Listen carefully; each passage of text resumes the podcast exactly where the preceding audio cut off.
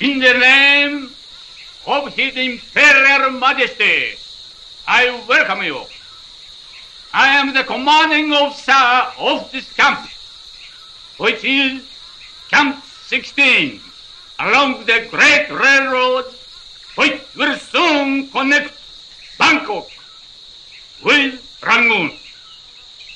You British prisoners have been chosen to build a bridge across the River Kwai.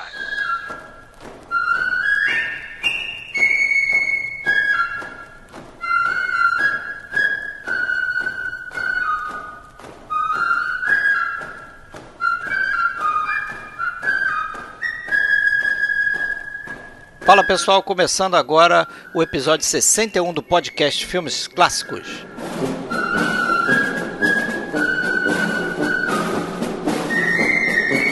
Nele está de volta o diretor britânico David Lean. Se você acompanha a gente há um bom tempo, você pode lembrar que a gente fez um outro filme dele chamado Lawrence da Arábia no episódio número 20. Volta lá e dá uma conferida que também tá legal. Mas esse filme aqui é o A Ponte do Rio Kwai, The Bridge on the River Kwai, filme de 1957 que foi o primeiro épico do David Lean e faturou aí sete Oscars da Academia.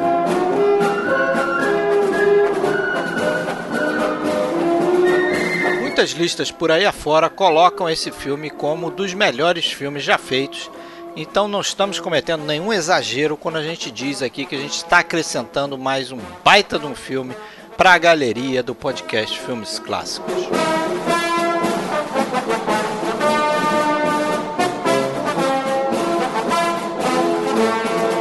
Você já sabe, para entrar em contato com a gente, né, você pode fazê-lo de diversas maneiras. Você pode entrar na nossa página no Facebook, em facebook.com.br podcast Filmes Clássicos.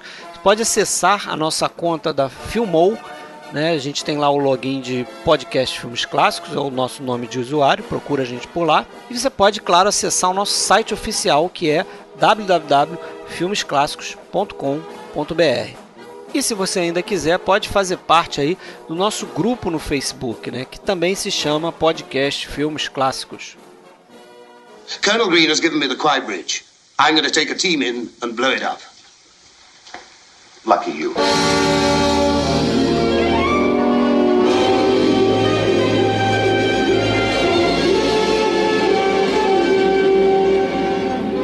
Então, galera, para falar hoje aqui de A Ponte do Rio Kwai, porra, um excelente filme, mais um para nossa galeria aqui de ótimos filmes. Hoje a gente está com o Alexandre Cataldo, falando de Blumenau, como sempre. Fala aí, Alexandre. E aí, tudo bom? Marcelo, tudo bom? Fred, bem-vindo de novo aí, Marcelo. Opa, obrigado. Já revelou aí Marcelo Renova, voltando aqui ao nosso podcast, beleza, Marcelo? Opa, beleza? Um grande abraço aí. Beleza. Marcelo fala do Rio de Janeiro, assim como eu também, Fred Almeida. Então vamos começar falando aí. Eu tenho certeza que vocês adoram esse filme, como eu também. Certo? Para mim é daqueles casos de filme que eu chamo desde sempre, né? Começou lá quando eu comecei a me tornar um cinéfilo de verdade e, pô, até hoje assisto e sei que vou continuar revendo esse filme até o final da vida aí. Não sei se vocês. Esse foi quase que o primeiro clássico que eu vi quando eu comecei a ser cinéfilo mesmo. Porque eu tinha comprado o livro lá do Oscar, aí eu me lembro que só tinha visto uns três ou quatro que tinham vencido o Oscar Melhor Filme. Aí eu vi, pô, esse filme tem na minha locadora, que era um caso raro que não tinha quase nada, né, de, de, em VHS no Brasil. Isso deve, ser, deve ter sido 88 por aí. Aí eu me lembro, pô, esse filme tem na locadora. Eu me lembro, aí eu fui lá pegar e tal, era até uma caixa dupla. Até engraçado que até a gente vai discutir isso depois no, no, nos créditos, ainda tinha só o nome do Pierre Boulle. É. Bem curioso isso aí. E, pô, é um filme muito gostoso e tal. Agora, não, acho até que a gente pode discutir isso no fim, mas nem, nem diria que é o melhor do, por exemplo, do David Lean, não. Assim, apesar de eu gostar muito do A Ponte do Riquai, eu acho que ele fez até filmes melhores. Eu não acho, mas é dos melhores. Eu acho que ele fica lá quarto, quinto lugar. Eu colocaria entre os três melhores. Não, acho que não. Ele fez Desencanto, né, cara? Ele fez, fez grandes, por exemplo, Grandes Esperanças, Desencanto e Logo na Arábia, eu boto na frente. Mas isso não é um demérito porque são três excelentes filmes e, pô, no fundo, o David Lean é um excelente diretor, né? É. Não sei o Alexandre qual é a posição dele. Ah, não, eu sou, sou fã do filme, adoro. Também concordo com você, não, não é meu predileto dele, obviamente. tal como o Fred aí que idolatra o Lawrence da Arábia, eu também. Tem o Doutor Divago, que é, é um filme muito importante. Eu particularmente não, eu coloco abaixo, né, o Doutor Divago do tanto do Lawrence quanto do Ponto do Rio Kai. E não consigo muito comparar com os filmes britânicos, porque eu acho que depois do Ponte do Rio Kai, Ponte do Rio Kai, ele se tornou um diretor mais internacional. Tudo bem que é produção britânica, barra americana ainda, mas é, ele se tornou um diretor muito mais é, mundial mesmo do que, o, do que antes, né? Em que talvez os filmes dele tenham, sejam muito britânicos mesmo. Acho até que antes, de, antes do, do Ponto do Rio Kai ele não era tão famoso fora, né? Ele fez o Summertime antes, né? Com a Catherine Hepburn, foi na, em Veneza, foi onde ele começou a gostar de filmar em locação, que antes ele filmava Verdade. em estúdio mesmo e tal. E aí ele começou a tomar gosto na coisa, né? De, de fazer esses projetos até enrolados, né, cara? É, dizem que foi a Catherine Hepburn que indicou ele para o Sanspiga, né? Quando o Sanspiga eu estava considerando o diretor para fazer esse, esse livro e fazer esse roteiro, aí a Catherine Hepburn, que tinha trabalhado com ele justamente no Summertime, que indicou ele. E é o primeiro épico dele, né? Então ele vai, eu acho que ele vai ficar mais conhecido pelos épicos dele, né? Pelo Lawrence da Arábia, pelo Doutor de Vago, por esse filme aqui. Com certeza. É, a Catherine Hepburn tinha trabalhado, é, tinha trabalhado com o Spiegel no Uma Aventura na África. E aí o, o Spiegel ficou procurando um monte de diretor e acabou chegando no David Lean, né? Não foi a primeira opção, não. Não. E aí o Lean foi perguntar para ela. Cogitou um monte de gente, né? Cogitou até o Orson Welles. Exatamente. Inclusive também para um papel no filme. É. Tudo. É, o que acabou decidindo foi que o David Lean gostou do projeto, né? Os outros ficavam muito com reticência e tal, e o Lean gostou. Aí ele foi perguntar para ela porque ela tinha feito o perrengue lá da África, né? Do Uma Aventura na África. Foi um sufoco aquele filme, né? E aí ela falou, ó, oh, tem problema o Sam Spiegel sim, né, e tal, mas eu acho que um vai aprender muito com o outro, acho que você vai gostar da coisa e tal.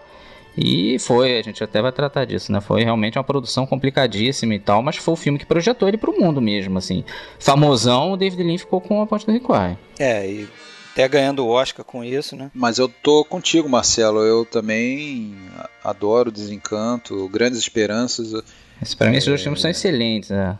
São dois excelentes. Até o Oliver Twist eu, eu gosto Também bastante. É assim, faz, faz, tempo que, eu, que eu, eu não vejo, mas é, é um bom filme. Assim, se for comparar filmes baseados no, na, na história, né, no, no, no livro, é, eu acho muito superior ao musical lá que ganhou o Oscar e tudo em, em 68. Que até né? é bem parecido, é, exatamente. Mas é, um, sem dúvida, um grandíssimo diretor, né? É, e é engraçado, não sei se vocês pesquisaram o Lean, né? Porque ele, quando criança, ele não podia ver filme, né, cara? O pai dele proibia, ele teve uma, uma educação muito carola, assim, não podia fazer muita coisa e muito por influência, acho que é uma governanta dele, que ele começou a, a ver filme, aí ele gostou muito do, daquele White Shadows of the South Seas, do, né, do começo do cinema falado. Então ele... E ele começou mega de baixo. Talvez acho que o David Lean foi o cara que começou mais de baixo de todos. Que ele, ele começou no, naquela Galmon é, servindo cafezinho, cara. Você vê? E aí depois ele foi bater claquete. Até ele virar assistente diretor e depois editor, né? Demorou, assim. Então ele aprendeu no chão de fábrica mesmo. Subiu na carreira legal, né?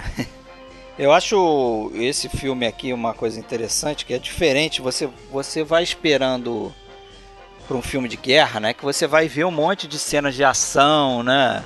Combates, é, tropas lá atirando uma nas outras e tal, explosões. Isso a gente não vê muito aqui. A gente vai ver no final do filme que tem a cena de ação mesmo, né? É. E nem é uma cena muito elaborada, o foco está em outro lugar. Porque a coisa acho que acontece mesmo no, no campo mental mesmo, né? Um embate psicológico ali, de, de vontades ali. E a gente vê uma, uma, uma, uma tropa chegando, em tese até parece que vai ser um filme normal de guerra e, e na verdade estão chegando para se render, né? Então é mais fora do, do padrão ainda. É. É, a gente espera que vai ser o típico filme ali de campo de concentração, com um, um líder do, do exército opositor que vai ser um cara super durão, né? Cruel ao extremo, com todos aqueles, aqueles estereótipos. Mas ele, de alguma forma, ele dá alguma alguma coisa de positivo também e justifica meio que o papel do, do caso aí do japonês, do Coronel Saito. Que o cara tem que fazer aquilo ali porque ele está sob um código de honra ali também. que ele tem meio que tem meio que seguir entre aspas, né? Isso é uma das grandes acho que discussões do filme, né? Por que, que essa loucura toda só baseado no que os caras acham que é o certo que tem que ser feito por conta da honra, por conta da, sei lá, da obsessão de um ou de outro, por causa do código de conduta do Bushido, o que seja, entendeu? Eu tava, eu tava vendo, eu até lembrei, a gente viu recente, reviu recentemente para fazer o episódio sobre o Mornal no Tabu. Lembra que a gente comentou é. e é uma verdade que mesmo o cara que parece um malvado, que é aquele Itu lá, o representante do líder que vai, chega para levar a virgem, mesmo ele é uma vítima da, daquele daquele patriarcado, aquela coisa que, que, que, que vigora lá. Nesse caso é bem similar, né? A gente talvez veja o, o Coronel Saito como vilão, mas ele também é uma vítima daquela porra toda. Ele é uma vítima. É, não, total. Tanto é que a corda dele tá no pescoço. A corda dele tá no pescoço lá, ele já tá todo preparado pra, né, pra meter a faca na barriga lá é. no final. Não, e, e assim, na, até no. Isso é baseado né, numa história mais ou menos real. Claro que essas coisas de Hollywood, óbvio que mudam muito, né? Mas é do, do tal do, do Tulsi, né, um militar que, que foi preso e que tinha que fazer uma, uma ponte contra a vontade. Então tem algumas coisas semelhantes. E esse cara falava disso. De que, o, o, o na verdade, a posição dos japoneses também era ruim. Eles não queriam estar ali porque é desonroso para eles ficar cuidando num campo de concentração, num campo de prisioneiros. Eles achavam isso o fim da, era, era, era, assim, o último nível de um militar, entendeu? Então eles também não estavam ali não gostando de nada, tendo que forçar os ingleses a fazer obras que os caras, é claro, que faziam de má vontade. É. Então tem essa leitura. Também tem o fato real da, da, da, construção daquela ferrovia birmanesa lá, Ferrovia da Morte, né? Isso. 42, 43, que meio, que meio que o filme é ficção, mas baseado naquilo ali, né? Em que soldados aliados, prisioneiros, foram quase escravizados, né? Com muito, muito, acho que acho que centenas ou milhares de mortes, inclusive. Milhares na construção da rodovia, né? E, e construíram pontes. Ferrovia, né? Da ferrovia. Eu falei rodovia? ferrovia Aí eles, eles chegaram a construir pontes, né? Mas não, não foi no Rio Kwai, mas acho que eles construíram duas pontes. Uma ponte era de madeira, que era tipo um, um protótipo lá, foi uma ponte provisória, e depois eles construíram uma ponte de cimento mesmo, uma ponte mais rígida. E essa ponte chegou a ser destruída, mas não explodida. Acho que, que aviões americanos bombardearam a ponte. No... Isso. Só que não tem essa coisa, como você falou, não tem essa coisa do que tem no filme, do, dos caras. Ah, vamos construir uma ponte o melhor que a gente pode, porque, né? Vamos mostrar para eles o, como é que se faz e, e, deixar eles em desonra, porque a gente vai mostrar que o, os britânicos mentalmente são melhores do que os japoneses. Que acho que isso é que eu comecei a falar. Tem esse embate psicológico que é o que diferencia de um filme de guerra comum, vamos dizer assim. Porque, porra, a guerra é travada ali na cabeça do, do Nicholson. Sim. E, e do, do Saito, né? O Saito, um querendo ficar maior do que o outro ali. A ponte do Rio Kwai, ele tem, ele tem algo aí que muita gente hoje em dia, aquele pessoal que adora criticar os Estados Unidos em geral e cinema americano e tal, esse filme tem aquilo que, que é um do, um dos carros-chefes dessa crítica, que é essa coisa do, né, de exaltar o, o, os valores ocidentais e tal. Você vê que, porra, chega, chega um exagero ali, né, de tratar. Tem um, acho que tem uma fala que fala que, que, que o Nicholson fala que eles são bárbaros.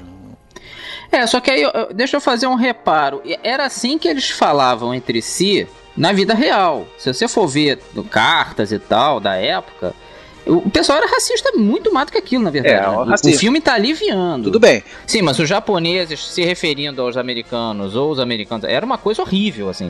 Não, é ok. De, é de ficar sem bem. graça. O personagem. É. Agora, é passado no filme, é, é confirmado pelo filme que a gente tá vendo que realmente o, os japoneses eram uns boçais que não conseguiam construir a ponte Pô, eles, eles eram organizados, eles estavam. Claro, não, é, e eles tinham fazendo... vários ótimos engenheiros, isso é bobagem. Não, e também uma outra coisa aí, tem, tem dois. Eu, eu, eu contesto um pouco isso também, como Marcelo.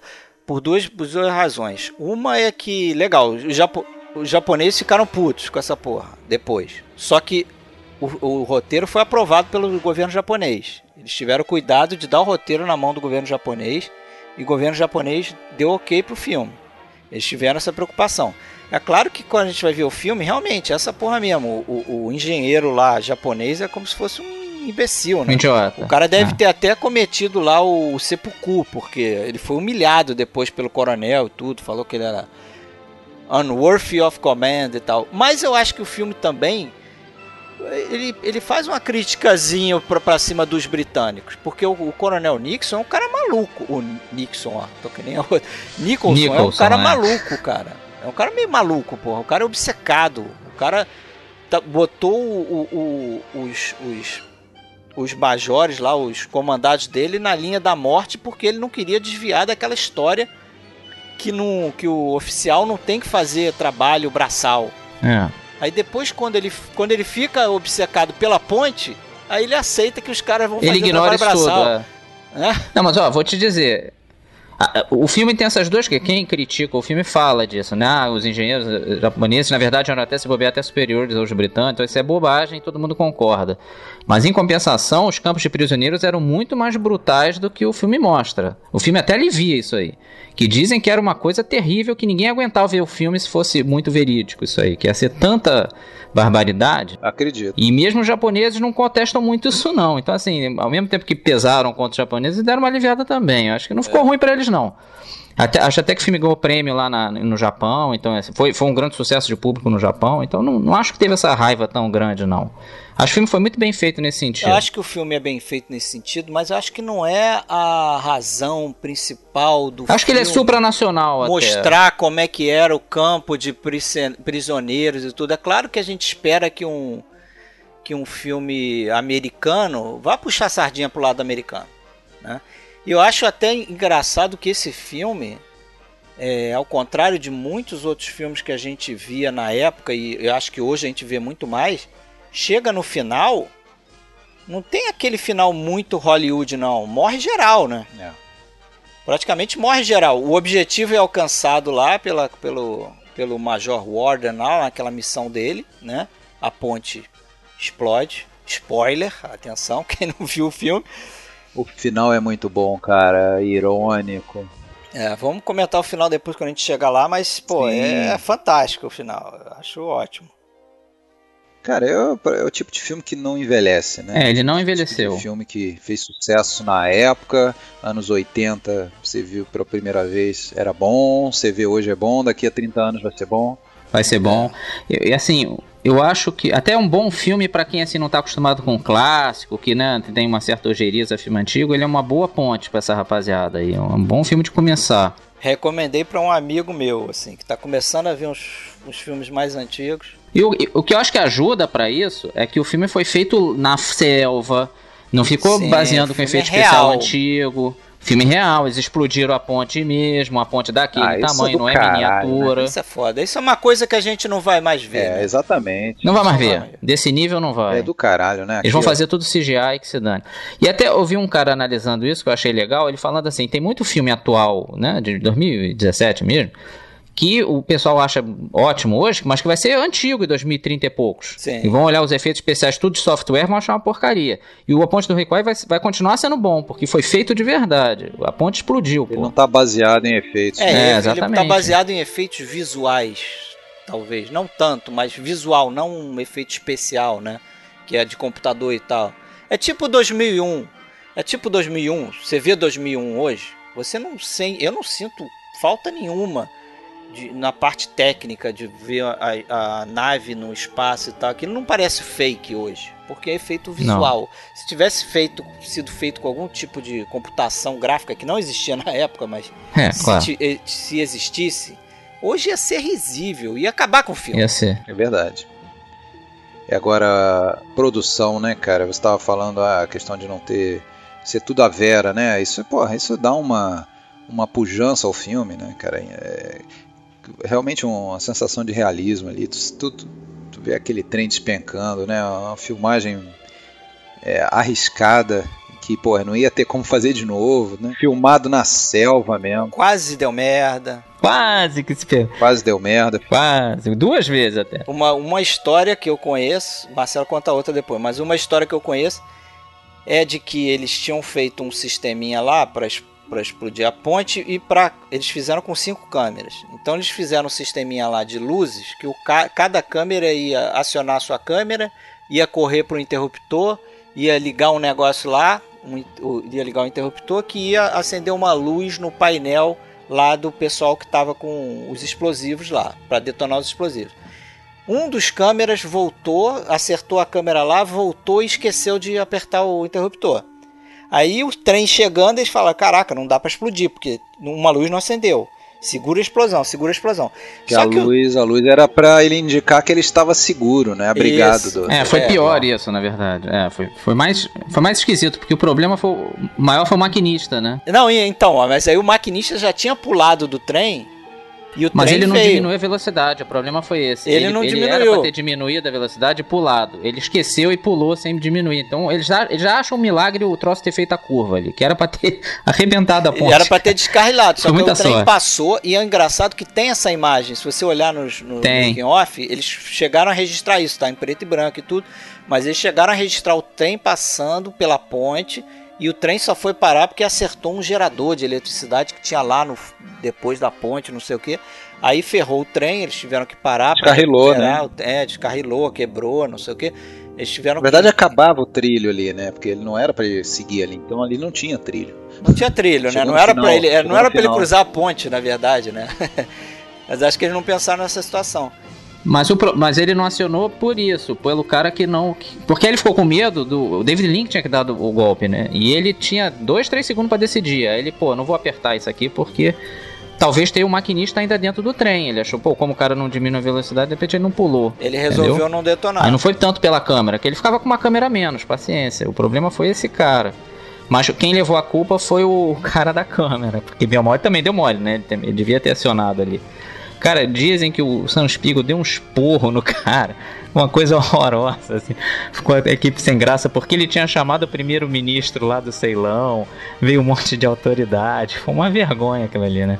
Porque não teve explosão. E aí a, a, a outra problema foi de noite, aí, ah, tudo, aí eles conseguiram resolver isso, né? Botou o trem de volta no lugar e tal. E que isso foi de um dia pro outro. E aí, ah, vamos dormir e tal, isso lá pra duas da manhã. E aí veio alguém acordar o Devinel, Devinel, a ponte tá pegando fogo, não sei o que.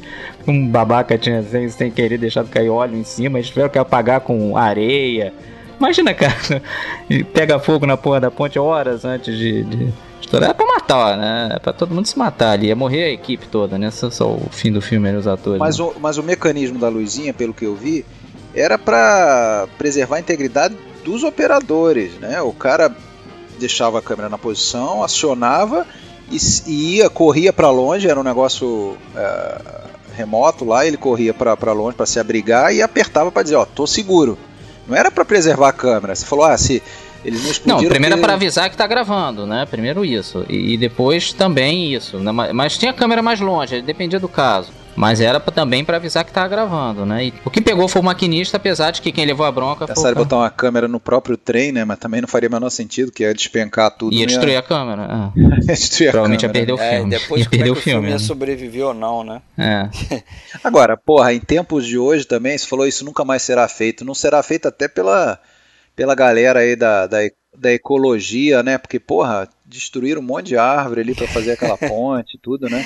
Não, é sério. É sério, né? foi um não, não tem jeito. É. E depois ficou aqueles destroços todo lá de ferro e de, de, de, madeira, aquela porcaria toda lá no Rio, né? Não tem a historinha de que os nativos lá que ajudaram, né, foram pagos, sei lá, uma micharia para fazer a ponte, para ajudar a levantar a ponte, que é, que depois veio um pai de santo local lá naquela parada, benzeu a ponte é, isso foi engraçado. E aí falou pro David Lane lá, olha, agora a tua ponte não vai, vai durar para sempre, nunca mais vai cair isso aqui, tá Ele... protegido, os deuses estão protegidos. Aí semana depois o cara explode a ponte, o maluco não entende nada. Que porra é essa? O cara explodiu, pô. É. O cara explodiu a própria ponte, pô. Esses caras não Irônico, fazem né? sentido né? mesmo, né?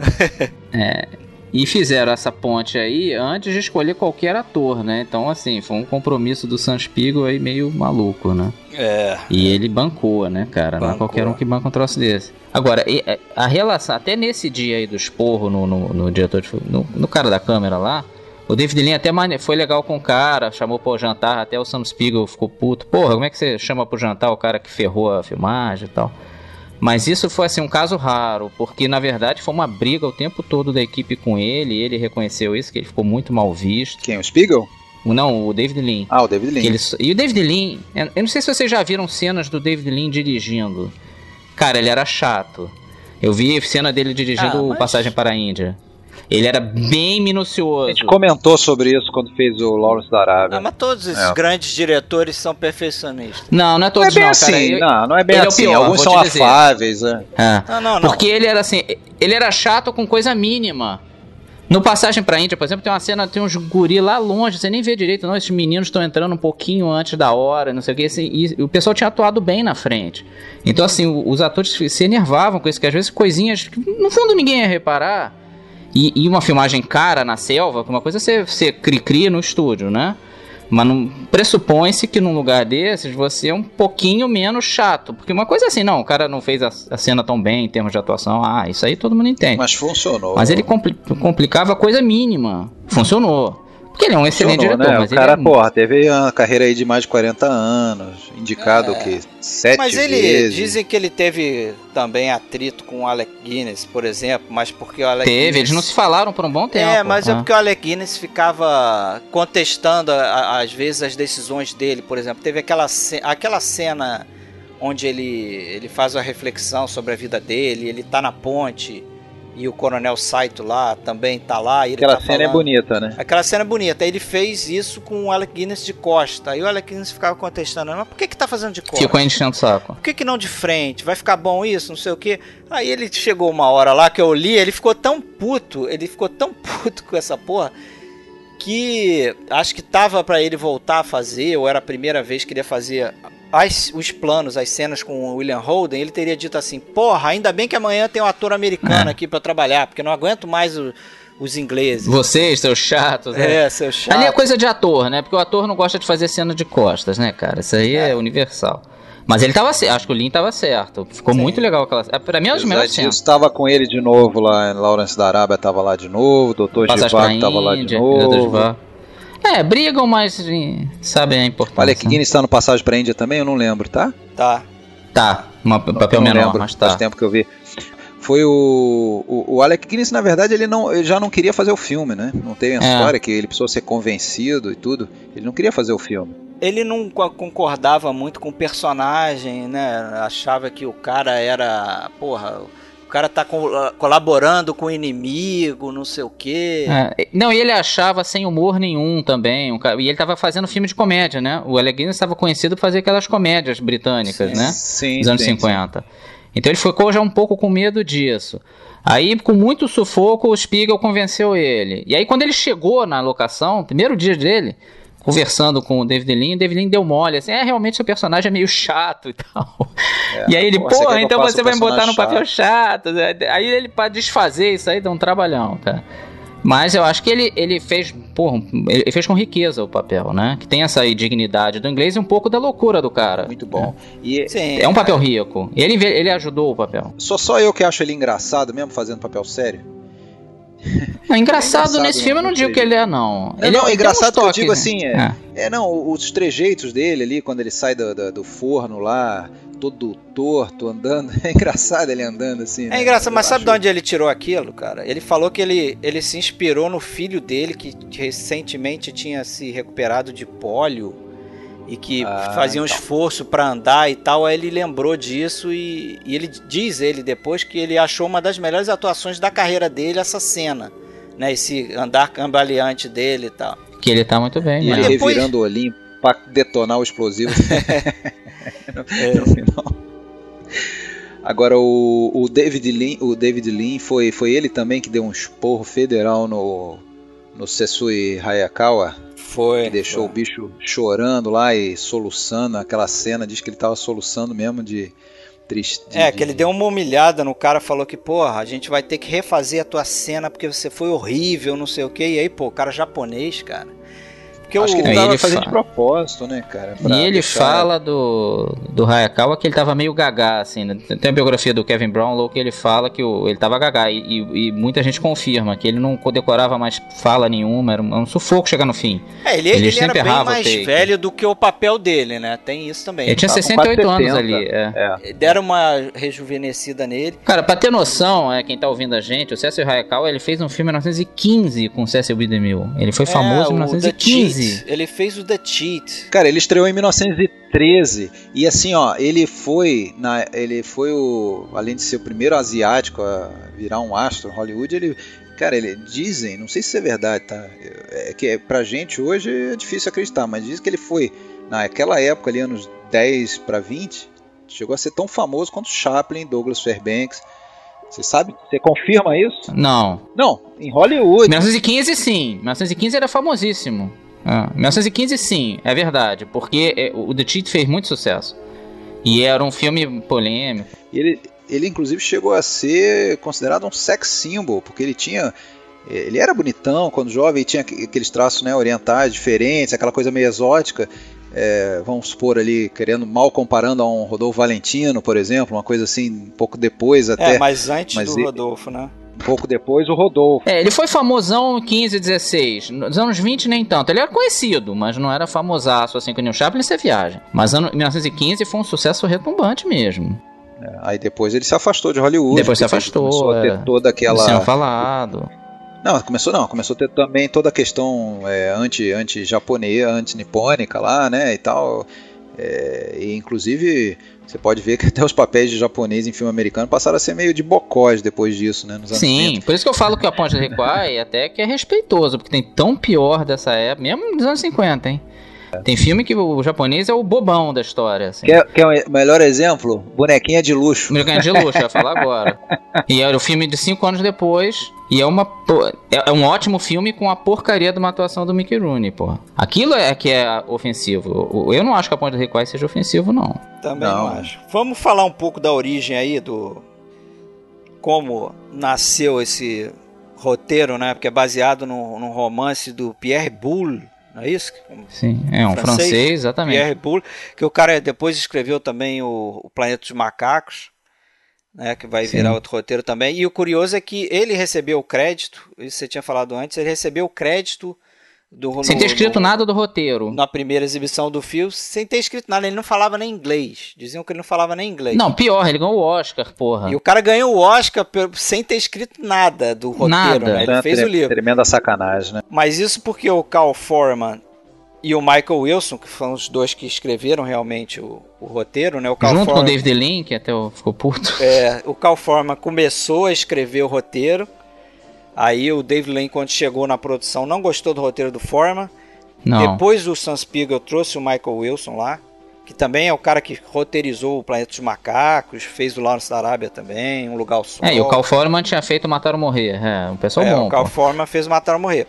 Aí ficou, ficaram. O crédito real seriam dos dois, né? Não trabalharam juntos, mas seria dos dois. Aí tem essa coisa que parece que o Spiegel deu uma enrolada no David Lean, que ele também teria Sim. escrito um Também deveria ter entrado. Deveria ter entrado, mas o crédito dele acabou não entrando. E depois, em 84, o Oscar acabou voltando atrás e dando postumamente Oscars pro Michael Wilson e pro Cal Foreman. É, e na restauração do filme já tem o crédito certo com os dois, né? Já tem lá o crédito certo dos dois. É Que é o que eu tô falando, quando eu vi em VHS, tinha só o Bully. É engraçado isso, né? Como mudaram Não mesmo. confundir com o Pierre Boulet, né? Que era o do Dan- Dauntless Morte, Diabolique, aquele do. É. É, que Tem gente que eram até pode confundir os nomes ali, o Pierre Boulle com o Pierre Boulet. Boulet. Não sei nem diferenciar a pronúncia, diferencia aí pra mim, Marcelo. Ah, não sei também não, pô. Sou É. francês. Acho que até escreve diferente. É, escreve não, não? diferente, escreve diferente. Mas no livro dele a ponte, a ponte não é explodida, né? E ele fala isso até. Ah, se quiser explodir a ponte, pode explodir, porque eu não soube fazer isso no livro, não, e não sei o que. Ele até não, não encrencou com isso, não. Depois ele falou, porra, realmente se eu tivesse pensado que vocês Teria sido melhor, roteiro, é. eu teria reescrito, reescrito isso no livro porque foi bem melhor e tal.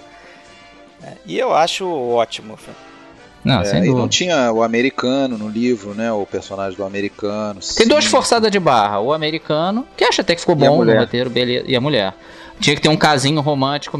Que pra falar a verdade também não me irrita, não. Eu acho até assim, pô. uma, uma, uma pausinha no filme. É até bom que você vê o que, que o William Holden vai perder, né? Que ele vai ser forçado a voltar, né? Eu acho legal, assim, ele tava numa vida boa ali e tal, e os caras descobrem que ele é não era aquilo. a, é a parte do filme que você cortaria, assim. Se pre- precisasse enxugar Não, um dá filme pra que tem cortar. 2 horas e 40, você cortaria isso. Mas isso aí é aquela velha história, né? Isso aí foi ideia do Harry Cohn, que era o cabeça da Columbia. Falou, porra, tem que ter uma, uma personagem feminina no filme.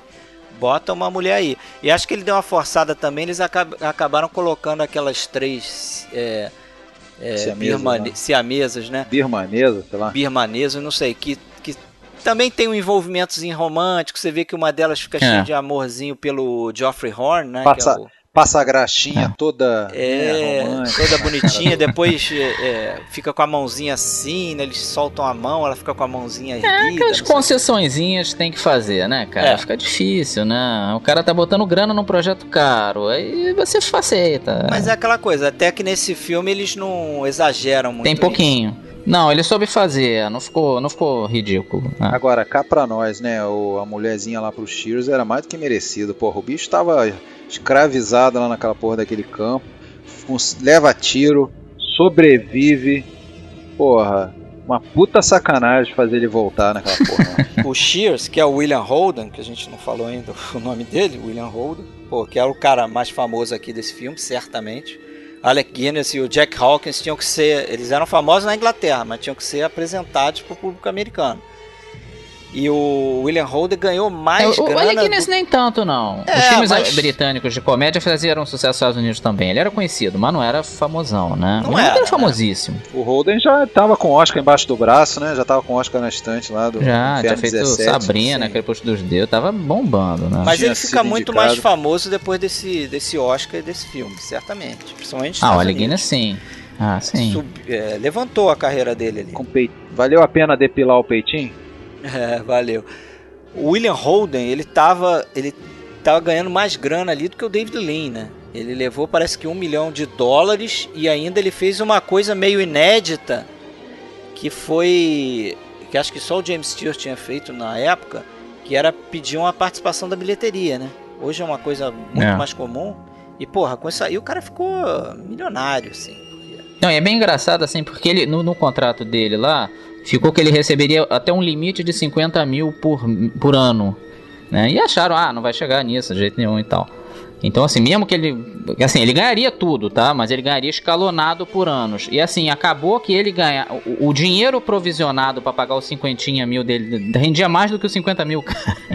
Entendeu a lógica da coisa? Era tantos milhões para pagar pro cara que você deixando isso no- no- rendendo na, no, num qualquer plano da vida, dava, Dava mais do que mais. 50 mil por ano. É, ficou- o Sam Spiegel se deu bem duplamente ali. E falando da, da história, é é do personagem dele, é muito legal ali a, essa reviravolta, né? Porque, porra, ele é cínico, ele é um cara, porra, Eu acho ele um bom porra contraponto, né? Porque ele sai um pouco da, da, da inglesada ali. É, toda. ficou É, legal do- da japonesada e da inglesada, né? Ele não É, tá seguindo exatamente. código de honra nenhum, não tá, e no final ele que é o herói, né? De certa forma ali É. do- da porra toda. Mas né? realmente eu acho que o personagem dele é aquele. É, é um pouco como é o personagem do, do James Donald, que é o Major Clipton. Que é um Sim. cara que é mais equilibrado ali. Ele que dá o toque no, no, no personagem do Coronel Nicholson lá e fala: pô, mas isso não é colaborar com o inimigo que a gente tá fazendo? Pois é. The fact is, what we're doing could be construed as, forgive me, sir, collaboration with the enemy. Perhaps even as treasonable activity. Are you all right, Clifton? We are prisoners of war. We haven't the right to refuse work. I understand that, sir, but must we work so well? Must we build them a better bridge than they could have built for themselves? If you had to operate on Saito, would you do your best or would you let him die? É, ele é o grilo falante, né? Tem um momento que ele fala, quando ele tá naquele fornozinho lá, né? Você não acha que tá longe- indo longe demais? A gente tá no meio do nada. Se você ceder e deixar os caras trabalharem lá, ninguém vai saber disso. Por que que, né? Tá botando os É. caras em risco. Eu fico pensando assim. É claro que é um filme, né? Mas eu fico pensando nos nos comandados outros, do, né? do Ah, coronel. ia ficar puto. no, no- no- dentro do, do forno lá também, todo mundo junto, né? Porque o coronel tá melhorzinho, que ele tá sozinho. Os outros estão lá tudo junto dentro de um, de um- de um cubículozinho lá. E, porra, por que, que a gente tá aqui? Vamos trabalhar, porra. né? É. É por questão de Não, mas honra, tem muito essa cultura do, do, do, do não colaboracionismo, assim, que a, a gente que nunca passou por guerra talvez não entenda isso, né? Mas um dos caras que participou da, da história real, né, que o Pierre Boulle escreveu em cima, falou que o Nicholson, na verdade, eles matariam o Nixon Ah, é, sim, escondido. Que eles não aceitariam colaboracionismo, não. Então, Não. pra gente que é brasileiro, acha isso meio bobeira. Não, Mas acho eles bobeira- é- eu acho é- bobeira é o sério. cara. Não, não, mas você não entendeu o que eu falei. Eu acho bobeira o cara chegar ao ponto de arriscar a vida dos comandantes Sim, eu entendo dele você. Eu, eu também acho a mesma coisa. É, eu também acho Pra, a mesma pra coisa. dizer, pra defender um princípio de que, ah, não, eles não podem Convenção de trabalhar. Genebra, Cara, tu tá cacete, no meio é. do fogo ali, malandro. Tenta sobreviver, Não, eu, eu- eu concordo contigo total. Só que ele, ele, os soldados acham isso. Não, não tem que colaborar com nada, não sei o que. É um jogo duro mesmo. Eu acho isso também. É, É meio, meio muito ra- inteligente. radical, É. né? Mas é isso que eu acho que a figura do, do médico e depois do William Holden fazem esse papel, né? Dizer, porra, cara, não importa com a tua guerra, com a tua ponte, a gente tem que tentar viver como ser humano. You make me sick with your heroics. There's a stench of death about you. You carry it in your pack like the plague. Explosives and L pills, they go well together, don't they? And with you, it's just one thing or the other destroy a bridge or destroy yourself. This is just a game, this war. You and that Colonel Nicholson, you're two of a kind, crazy with courage. For what? How to die like a gentleman, how to die by the rules. When the only important thing is how to live like a human being. né, levar essas coisas ao extremo lá, quando A tem aquela fogo, cena né? com o Jack Hawkins lá, né, que ele tá querendo ir, o pé dele tá gangrenando e tal, e o cara mesmo assim quer seguir a qualquer custo, não sei o que, mesmo que ele morra e tal. Tem esses exageros. E a musiquinha, hein? Colonel Boogie March.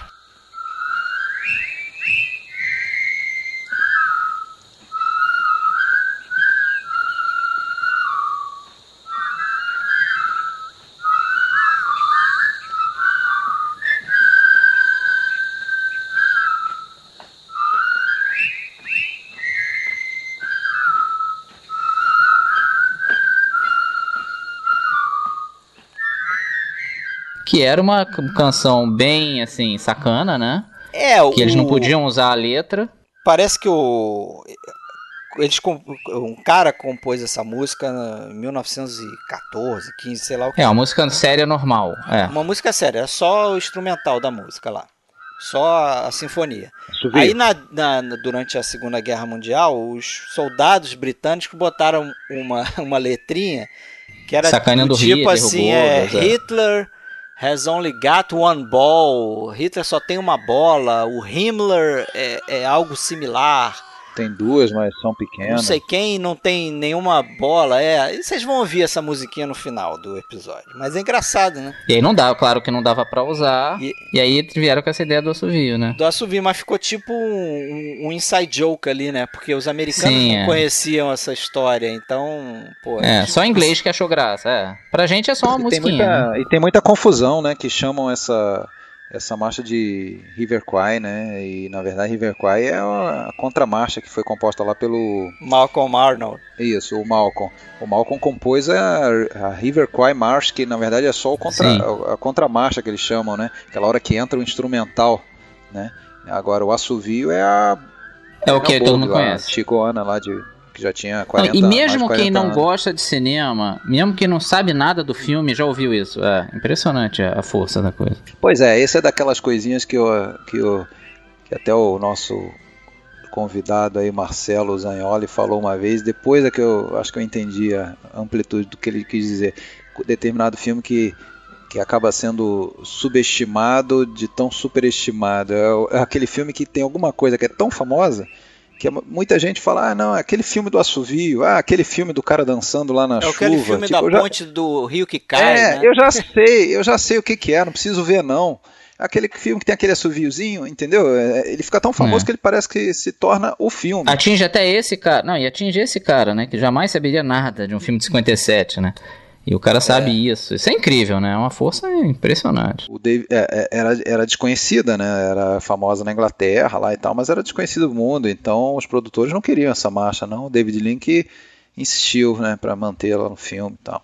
É, e funciona. É, eu, eu ouvia, como sempre, a gente escuta histórias e histórias, né? Eu, Várias versões? Várias versões. Eu tinha ouvido uma versão de que o, quando eles foram fazer essa cena, é, o David Lean ficou meio puto porque os extras que estavam fazendo a cena não estavam conseguindo marchar no ritmo.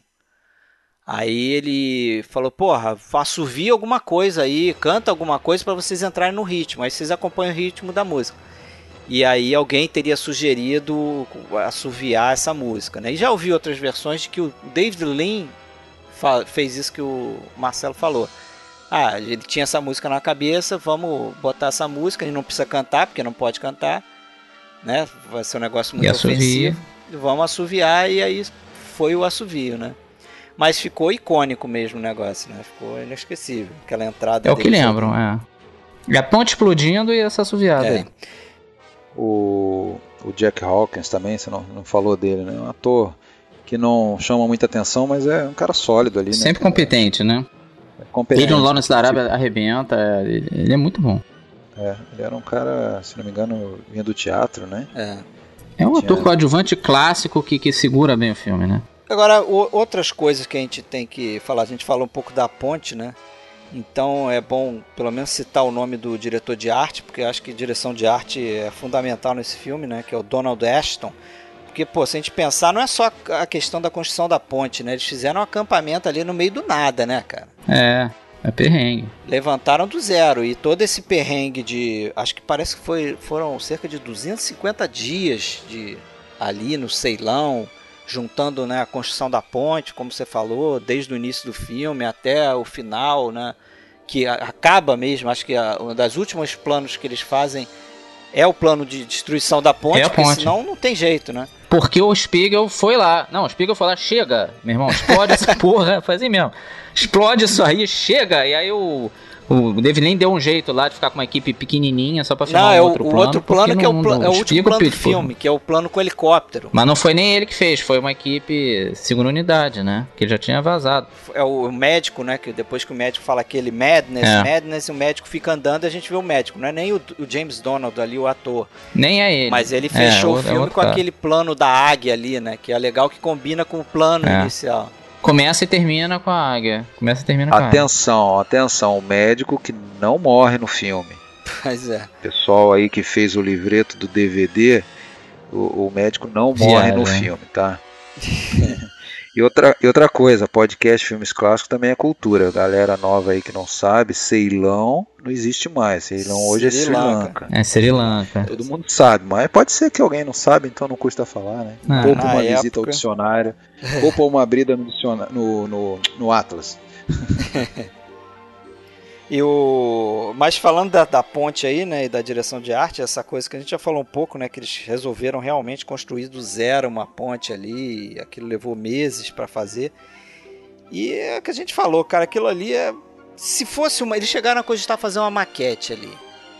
Mas ia ser ridículo, né? Ia você vendo o filme hoje, hoje em dia seria ridículo. ridículo. Você ia na cara olhar, porra, ia acabar com o clima do filme. E, seria, e é o clímax é do filme, né? Que é uma coisa assim, é uma ceninha pequena, é. Tudo ia bem, vai, passa. Ia parecer né? que a gente tava vendo Godzilla lá, o trem descarrilando lá. É. Não, e é, e é curioso isso também do, na, no, na questão do roteiro ali, onde acontecem os pontos de virada e o clímax, não sei o quê. O clímax é, é, é exatamente no final do filme, né? Praticamente a última cena do filme. É verdade. Cara, é, é o clímax. Tenso, muito tenso. A, a, a, parte do fio ali é foda, né, cara? Aquele fio. É até engraçado que o, é muito bem feito aquilo do fio. E o, o Dave Lin tava pensando em botar dinamite só num pilar da ponte, que ele queria a coisa desabando aos pouquinhos. Aí o Spiegel ouviu isso, ah não, meu irmão, explode esse troço todo, eu não quero correr o risco de explodir mais ou menos, ficar feio, não, explode tudo, vambora, vamos arriscar não. Eu fico só imaginando o que seja filmar na selva, cara. Deve ser meses, deve ser enlouquecedor, né? Assim, é, é, muito heroísmo, né? Acho que muitas vezes a pessoa vai ver o filme e não tem noção do perrengue que foi fazer e aquilo. com o perfeccionismo do David Lynch, às vezes ele, ele viajava, ele viajava centenas de quilômetros só para fazer uma determinada tomada de selva. Ele de, tinha, de é, ele tinha que achar um é. lugar perfeito para aquela tomada, né? E, porra, negócio da lua também. Pá, vai se fuder, é muito detalhismo. Aí é interessante, tá falando de tomada, de planos ali. Pô, tem um plano kurosauico ali do, de filmar o sol. Vocês repararam nesse filme? Tem uma hora que ele filma. É, ele, bem ele parecido mesmo som. com, com o Rashomon ali. E que depois ele também vai re- repetir isso no, no, No Lawrence. né? no, no, no Lawrence, mas ali é bem parecido porque ele é assim, na, tipo na, cel, na, na floresta, por meio das árvores, assim, né? Vai, vai, vai Ah, andando e sim, tem a esse- folhagem. Esse plano. É bem, lembra bastante. O, Mas eu, eu lembrei de outro plano ali, porque tem dois, dois planos no filme. Um é com o Alec Guinness e um com o William Holden. Ah, o William Holden filma- quando a gente vê. São, é, são parecidos, ele filma de baixo pra cima o, o rosto do ator e o sol em cima.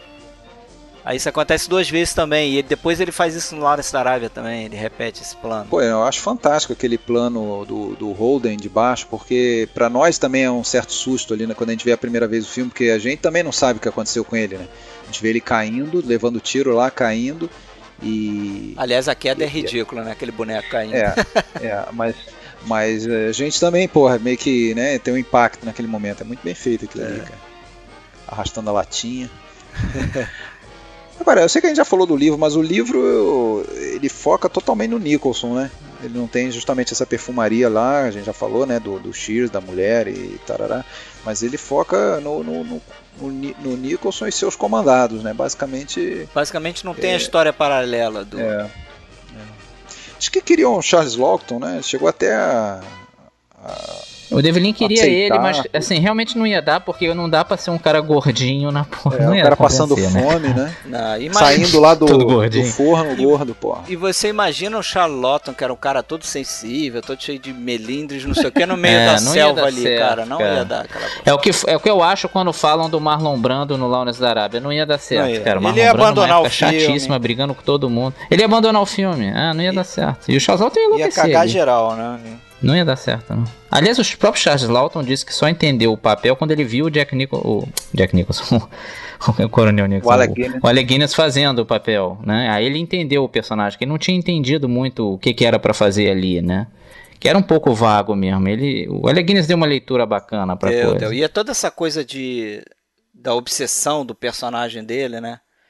Eu acho muito forte isso no filme ali, essa, essa batalha de obsessões entre os dois, porque o cara é totalmente obcecado. Naquele tem aquela cena que ele que alguém fala pra ele lá, um daqueles engenheiros dele fala pra ele: "Ah, mas a gente construiu pontes assim na Inglaterra, não sei aonde, na Índia, com madeira que durou 600 anos". Aí ele fala: "600 anos". By the way, sir, I meant to tell you. There are trees in this forest very similar to elm. And the elm paths of London Bridge lasted 600 years. 600 years, Reeves? Yes, sir. 600 years. That would be quite something. Tipo, tu vê o brilhinho no É, olho dele ali, legal. né? Ali começa É. a surgir uma outra ideia na cabeça dele, que é essa coisa de, porra, vou fazer a obra da minha vida aqui. Essa coisa vai prosperar para depois da guerra e isso vai ser sempre lembrado. Então o cara embarca nessa coisa de, apesar de ser aquilo que a gente já comentou, não é uma coisa crível. Você não ia achar que um, um soldado britânico ia ajudar um japonês no meio da guerra por conta disso. Mas é aquela história, o filme tá contando outra coisa, não é sobre a realidade da guerra também. Totalmente. E faz um certo sentido. De, de uma certa forma, você mantém realmente o, o cara mais como um soldado, né? Fazendo É isso, assim. Apesar de eu acho que aquilo não aconteceria Sim, mesmo, sim. mas o discurso A gente dele tem uma compra certa os lógica. argumentos. Não é uma loucura não É uma total. loucura total, É. pô. O negócio você via que tinha, os caras estavam pulando na água, tava uma baderna aquilo ali, né? O É. cara, pra manter a moral, Exatamente. botou uma coisa na cabeça deles, um objetivo. Ó, vamos construir a melhor ponte porque a gente vai ganhar essa batalha de disciplinar ou de vontades aí com os japoneses. Vamos provar que eles não valem nada. A gente compra isso. Queria, queria comentar aqui, eu acho que é interessante, de repente, se vocês quiserem também destacar alguma cena. Claro, a cena do final do, do, do trem e tudo mais, essa é meio hors concurso, né? Mas outras cenas legais do filme, eu anotei duas aqui que eu gosto bastante.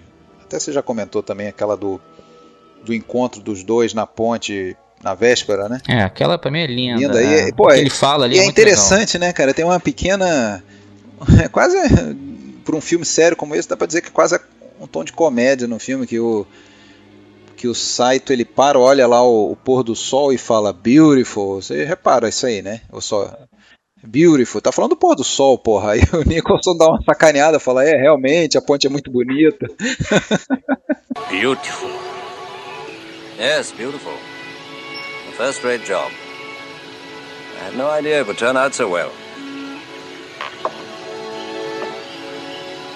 Yes. A beautiful creation. É, é, mas por que isso aí? Isso é, isso eu acho muito bem pensado, cara. Isso, Ele isso tá é focado na foda. ponte, é, Ele tá exatamente. obcecado com a ponte. E aí tem um detalhe também que hoje talvez não aconteceria, é que eles não deixam óbvio que naquele momento ali ele tá fazendo a reflexão da vida dele e, e, aquele, e aquela ponte que ele acabou de construir é a grande obra da vida dele. Aham, Ele não sim. chega a falar 25 isso explicitamente, mas exército, você percebe tá. que ele tá falando isso, que ele fala, porra, até agora eu tinha. Eu, eu venho refletindo sobre a minha vida, né? Pra onde estava caminhando a minha vida, não tinha muito sentido, não sei o quê, e você meio que entende que, porra, o sentido pra ele era deixar uma obra ali, que ele diz que depois da guerra outras pessoas vão passar pelaquela ponte e vão lembrar que foi construída por um exército britânico, não sei o quê. E ali, mesmo que você esteja vendo o filme pela primeira vez, se você conhece, manja um pouquinho, né, de, de- dos roteiros, você já sabe que ele vai dançar, né? Ah, é, você Ele fala, tá- pô, esse cara vai ele tá morrer. fazendo a despedida dele ali, né? Agora, é interessante que naquele momento você sente uma empatia entre os dois, né? O site você vê que ele fica até um pouco Sim. tocado por aquela história e meio que se identifica com aquilo também, né? Pelo lado dele. Não, com certeza. O, o, o David Lean disse que quando ele viu o roteiro a primeira vez, ele pensou no La Grande Illusion do, do Renoir. Que ele achou que é interessante a relação Sim, dos oficiais, é, né, mesmo estando em lados diferentes, um entendendo o respeito, outro, assim, né? se, se entendendo mais entre si do que com os seus coordenados, assim. Eles se- E geralmente acontece isso, o oficial tem mais a ver com o outro oficial do que com o soldado E dele. ali é a despedida Muitas dos dois, né, cara? o No dia seguinte os dois vão estar é, mortos. os dois vão pô. morrer, né? É verdade, vão morrer E juntos. outra ali. cena, e outra cena que eu acho foda, assim, porque é marcante mesmo, é aquela hora do que eles estão lá se banhando e tal, e parece um japonês, eles conseguem matar todos menos um, sai, o garoto sai, né, pra, em perseguição Ah. e quando depara é, é praticamente um adolescente, o, o soldado japonês, né? e ele hesita. E aí chega o Ordem e pá, e leva o tiro, aquela coisa toda, mas porra, é, é foda, é aquela coisa de escrachar na nossa cara ali a, a, a, o- a babacada da guerra mesmo, né? Porra, um adolescente ali, tem a vida toda pela frente, tá naquela merda ali, morre de graça. E eles não têm outra opção mesmo, né? O que eles vão fazer? Tá na missão. É. E depois eles até. Eles dão um plano no chão e aí tem um foto da família do cara. Né? Tem Eu não um reparei. certo. Tem? Tem, tem a foto do, da- acho que da mãe do cara, sei lá, tá assim, perto do corpo, né? E é legal essa cena aí que depois, logo depois tem aquele plano dos morcegos, Ah, sim, sim. que acho que é com o tiro do japonês, Milhares. é que milhares de morcegos começam a levantar voo das árvores, assim, quase que cobrem o céu, né? E aí tem uma historinha interessante que o, o cara que fazia, ó, aquele prop master, né, que é o cara que cuida do, dos objetos de cena, ele conta isso num documentário do DVD, que aquilo ali eles fizeram a parte e tal, foram para outro lugar fazer aquilo e tal, com a equipe, com a segunda unidade. Aí eles pegaram um rifle e deram um tiro mesmo para levantar os, os morcegos. Só que quando eles começaram a filmar, legal, pra cima e tal, olhando pra cima, os, os morcegos começaram a mijar, cara. Ah, é, eu vi. E aí ele Eu diz isso que é uma chuva de, de, de, de Fedorento mijo quente. quente, assim, e fedorento na cabeça dos caras, entendeu? Isso não dá pra ver no filme que ele fala lá, realmente você não percebe. Claro. Mas é uma curiosidade legal. Ó, falando do diretor de fotografia, né? O Fred geralmente mete bronca, mas o Jack É, Hildyard, é, que, que aliás, é- ele não trabalhou no Lawrence porque o, o David Lean gostou dele e tal, fez um bom trabalho, pegou o Oscar também. Porque ele achava assim, pô, o Jack Hildyard acaba a filmagem, ele vai dormir e tal, ele não ficava ali, né, conversando, não sei o que, ele achou que o cara não tão comprometido. Apesar de que o cara tá na selva se ferrando todo e tal. Aí por isso ele trocou. Mas fez um trabalho muito Ah, bom, é. né? A fotografia desse filme também é linda. É que a do Lawrence é imbatível, mas desse filme também é, muito, bonito. boa. Você vê o filme em Blu-ray, então, assim, eu tinha visto em DVD, mas você vê no Blu-ray, é, porra, é fenomenal. É show Esse de cara bola. fez filme com Hitchcock também, ele fez o Topázio, né? Apesar de não chamar muita É. atenção, ele fotografou... Não foi o melhor trabalho dos dois. Agora eu lembrei de onde eu conheci o nome dele, então. Jack... Lembrava? É, vagamente. Agora, e repercussão, né? Porra, foi um filme de sucesso, Foi um bilheteria. sucesso estrondoso. Oito indicações, né? Ganhou sete, só não ganhou quem? Quem? Quem? O César Radical. Não ganhou. Forçado, né? Forçada a indicação dele. pra Cara, não achei não, também. cara. Não, o, o David Lean ficou impressionado. Porra, eu não lembrava de nada. Gaga pra caramba e foi indicado ao Oscar. I don't quite realize my position. I do not think you quite realize my position. I must carry out my orders. Oh, quite, quite. My orders are to complete the bridge by the 12th day of May. Ah, mas é um Eu cara japonês bem também, falando eu eu inglês, discordo cara. Eu acho uma boa atuação. Não, eu acho que. Eu gosto dele no filme. Eu acho que ele manda bem sim. Eu não- e o discurso dele, aquele discurso inicial dele é maneiro. É bacana, é. Ele não ficou aquele cara estúpido básico, não. Ele tem uma certa riqueza. Você vê que ele, ele não queria estar ali também, é. Ele tem ali uma, uma sensibilidade que a gente percebe como o cara tá humilhado. Depois de um certo momento ali, ele é humilhado, né? O cara entrega os pontos. Ele fala, porra, beleza, a ponte vai ser construída, mas eu, eu não sirvo pra mais Porque nada. senão ele né? ia morrer, bicho. Ou ele É. ia se matar ou alguém ia matar ele. Porque não dá pra não fazer a ponte. Não, não tem Mas muita eu essa acho que depois ele ia Ele acabar se também. matando. Só pela humilhação de. Não, com a ponte construída não, não digo. Acho não, sim, acho que não. Porque pela humilhação de ter deixado o cara fazer um negócio melhor do que ele. Não, mas não chega nesse nível de operação, não. Ah, mas ia ficar no nome dele, que se dane. Cara, não sei não. Ele tava lá preparando já a faquinha. É, ele já foi preparado. Não, né? acho que. Você acha, Alexandre, que ele ia se Não, matar ele, depois? ele sai preparado, ele tá com a. Com a, com a- Ele com leva a faca. já. Não, mas ele, Só se ele tava geral, contando que ia dar alguma coisa lugar, errada, né? é isso? No seu, na sua visão, ele tava preparado. Que ia ter uma- um fio lá, esquisito? Não, Marcelo acha que, ele, que o negócio da faca aconteceu antes da ponte estar preparada e pronta para ser inaugurada. Não é isso? Não, mas você acha que ele ia se matar? Eu não acho que ele ia se matar, vocês Eu acham? acho que depois da inauguração, não sei o que, ele meio que ia tipo, porra, fui humilhado. Pelo menos parece pra mim, assim, do jeito que ele faz o personagem. Não vejo Acho isso, o cara não. meio. São, é uma daquelas coisas que. Uma daquelas coisas que ficou dúbia ou com interpretação aberta, assim como a explosão, principalmente então a explosão, né? O É. Nicholson caindo no detonador. E aí?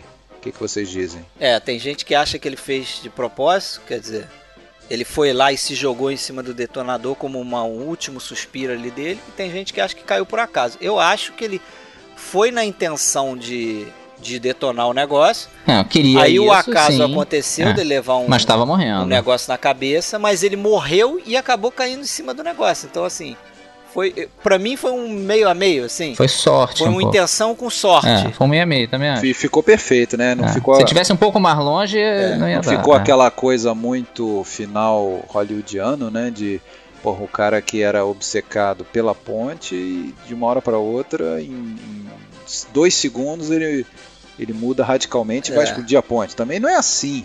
Ele entendeu que fez uma coisa errada e tal, mas porra, é, ele não estava assim tão decidido a ponto que a gente afirme com certeza que ele ia explodir, sei lá. Não, eu também acho que por aí, acho que é bem por O aí. destino Mas eu acho que ele ia explodir. Esquece que ele foi atingido. Se ele não fosse atingido, eu acho que ele ia explodir. Acho que ia explodir, mas, mas eu digo assim, o efeito pro filme, pro final do filme, a gente talvez não gostasse tanto. A gente ia achar, pô. Exatamente. Não, Claro que forçaram estranho, né? no roteiro lá o cara. Até explodir. seria um fim interessante, sim, é. Pensando agora, eu nunca tinha pensado isso na vida. Até que seria interessante ele explodir aquilo e ficar olhando pra ponte explodindo. Não sei se seria tão Sei, ruim pra- esse final, Eu ia não. achar um típico final. a cara dele de, putz, Ah, era minha grande obra e eu tive que explodir a minha grande obra. Teria um lado é, mas eu interessante ia achar também. forçado, assim, do tipo que o Alexandre falou. Seria, pra mim, seria uma, eu interpretaria como uma forçação de barra pra dizer assim que. Ah, os americanos concluíram a missão. Deu certo. Não os americanos, não, os britânicos lá. os aliados. Os aliados, é. Os aliados conseguiram a missão e o filme acabou bem, entre aspas, entendeu? Pra mim, eu ia achar uma forçação de barra nesse sentido. Eu, Sim, mas ele- você concorda que ele tava indo lá pra explodir o troço? O que que mudou tanto Sim, assim? mas É é porque ele deu, deu a sorte não, de morrer? Não é a questão da É intenção isso? dele, é a questão de como isso ficaria no filme. Como fariam, como convenceriam a gente de que em dois segundos, três segundos ele mudou de ideia, ia chegar lá e ia explodir a ponte. Não sei. Não, e principalmente, né, a gente tem um mote aí ao longo do filme, eu acho que pelo menos duas ou três vezes, que é a coisa do. Da loucura, né? Do, do, do- Não, não, não, aquela coisa que eles falam até do acaso, né? Ah, é, é sempre ao inesperado, né? Yes, there's always the unexpected, isn't there? sempre ao inesperado. É, até no final, de certa forma, o inesperado ali aconteceu, né? É verdade. Porra, quem que poderia esperar? Quem que poderia esperar que ele fosse ficar se esgueirando pela ponte na última hora Procurando o fio, é. e perceber o fio lá de cima? Não, e o próprio porra. acaso de, de, de ter diminuído a maré, né? Se não a maré, né? a maré. Que eles fizeram aquilo, eles, eles tiveram que fazer uma barragem lá no início do rio para poder controlar a água que descia, né? Pois é. Exatamente, começa por aí. Quem ia esperar que. Quem contaria? Tem outra coisa que ele fala também, né? Que o, o Warden, lá, que é o personagem de Jack Hawkins, fala pro William Holden, fala assim: Ah, sempre tem uma coisa a mais para fazer na missão. Vai lá para fazer um objetivo, para cumprir o objetivo, tem sempre uma coisa a mais que você deveria ter feito, que você não fez, né? E aí fica sempre essa coisa do acaso. Interessante, interessante se tocar que o Nicholson ia morrer, né? Se desse tudo certo. Se, se ele não tivesse visto o fio, ele ia estar lá na ponte e ia morrer também, né? É, se aquele ia estar na ponte, não sei.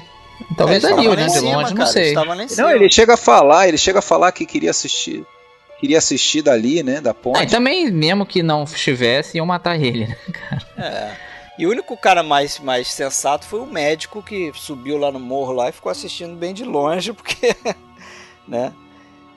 E tem essa coisa também no final que eu acho irônico, que reforça essa ideia. Eu achei que você ia falar isso, Alexandre.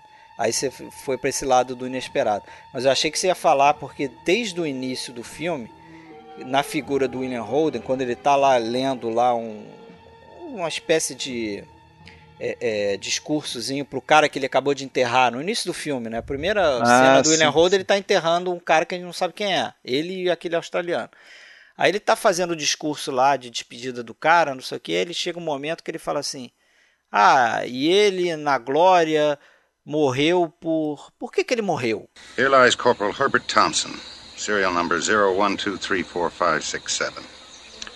Valiant member of the King's Own, or the Queen's Own, or something. Who died of beriberi in the year of our Lord 1943. For the greater glory of.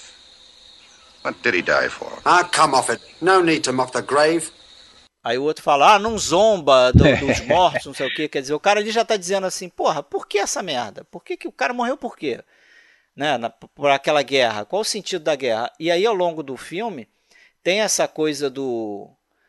dessa ideia de para que, que serve aquilo tudo, o final com aquelas palavras do médico, né? Madness, madness, quer dizer, aquilo tudo é uma loucura. E o final é irônico também, para mim, por causa disso, porque é um negócio tão sem sentido.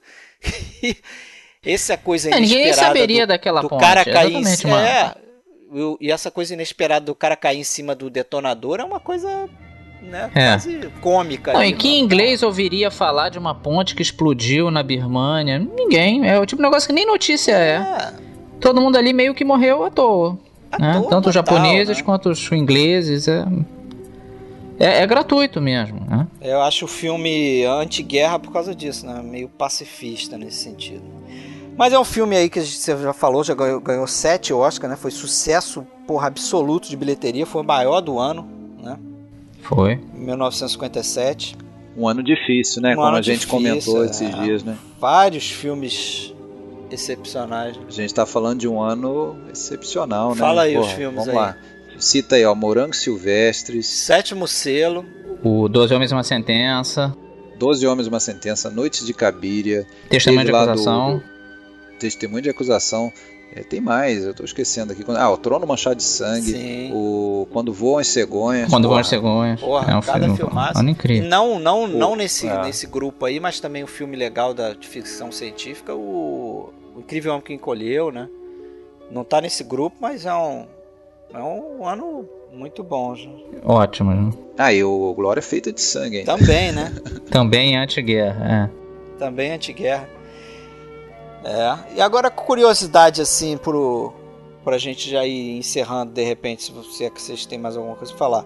Mas esse filme também, quando estreou no, na TV americana, foi um sucesso tão grande que eles chamaram o, o dia de Domingo Negro pro, pro cinema.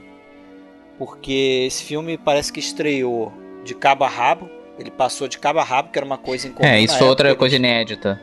Porque ele, ele não teve em dois dias. Quando o filme grande, eles dividiram em dois dias. Dessa vez não, eles botaram num blocão mesmo. É. Um blocão só. E aí eles perceberam que acho que o, o filme estreou, né, acho que ta- tarde pra noite, sei lá, e eles perceberam que o público do cinema nesse, nesse dia foi mais baixo. Não foi.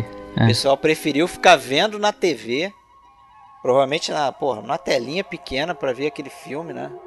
É, tanto gente querendo rever, porque isso hoje em dia a gente não tem essa noção. É, É. Antigamente você não tinha como ver o filme de novo, pô.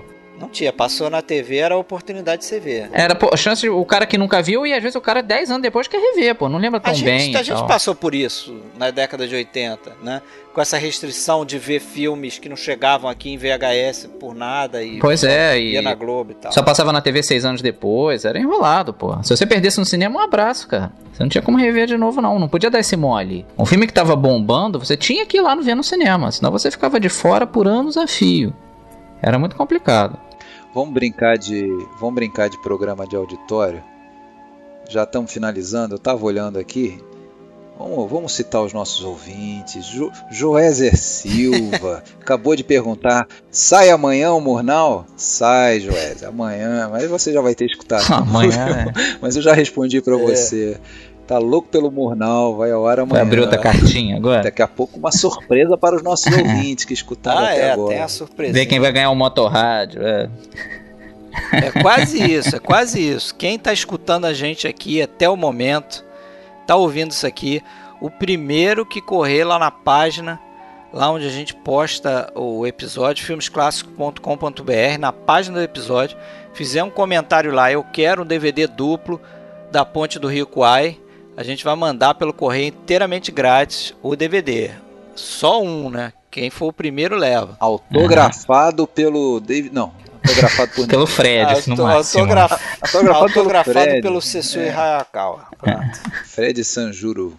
É isso aí. I must carry out my orders. Mas é isso, né, galera? Tem mais alguma coisa pra colocar aí? Não, eu ia falar o seguinte. o- Fala.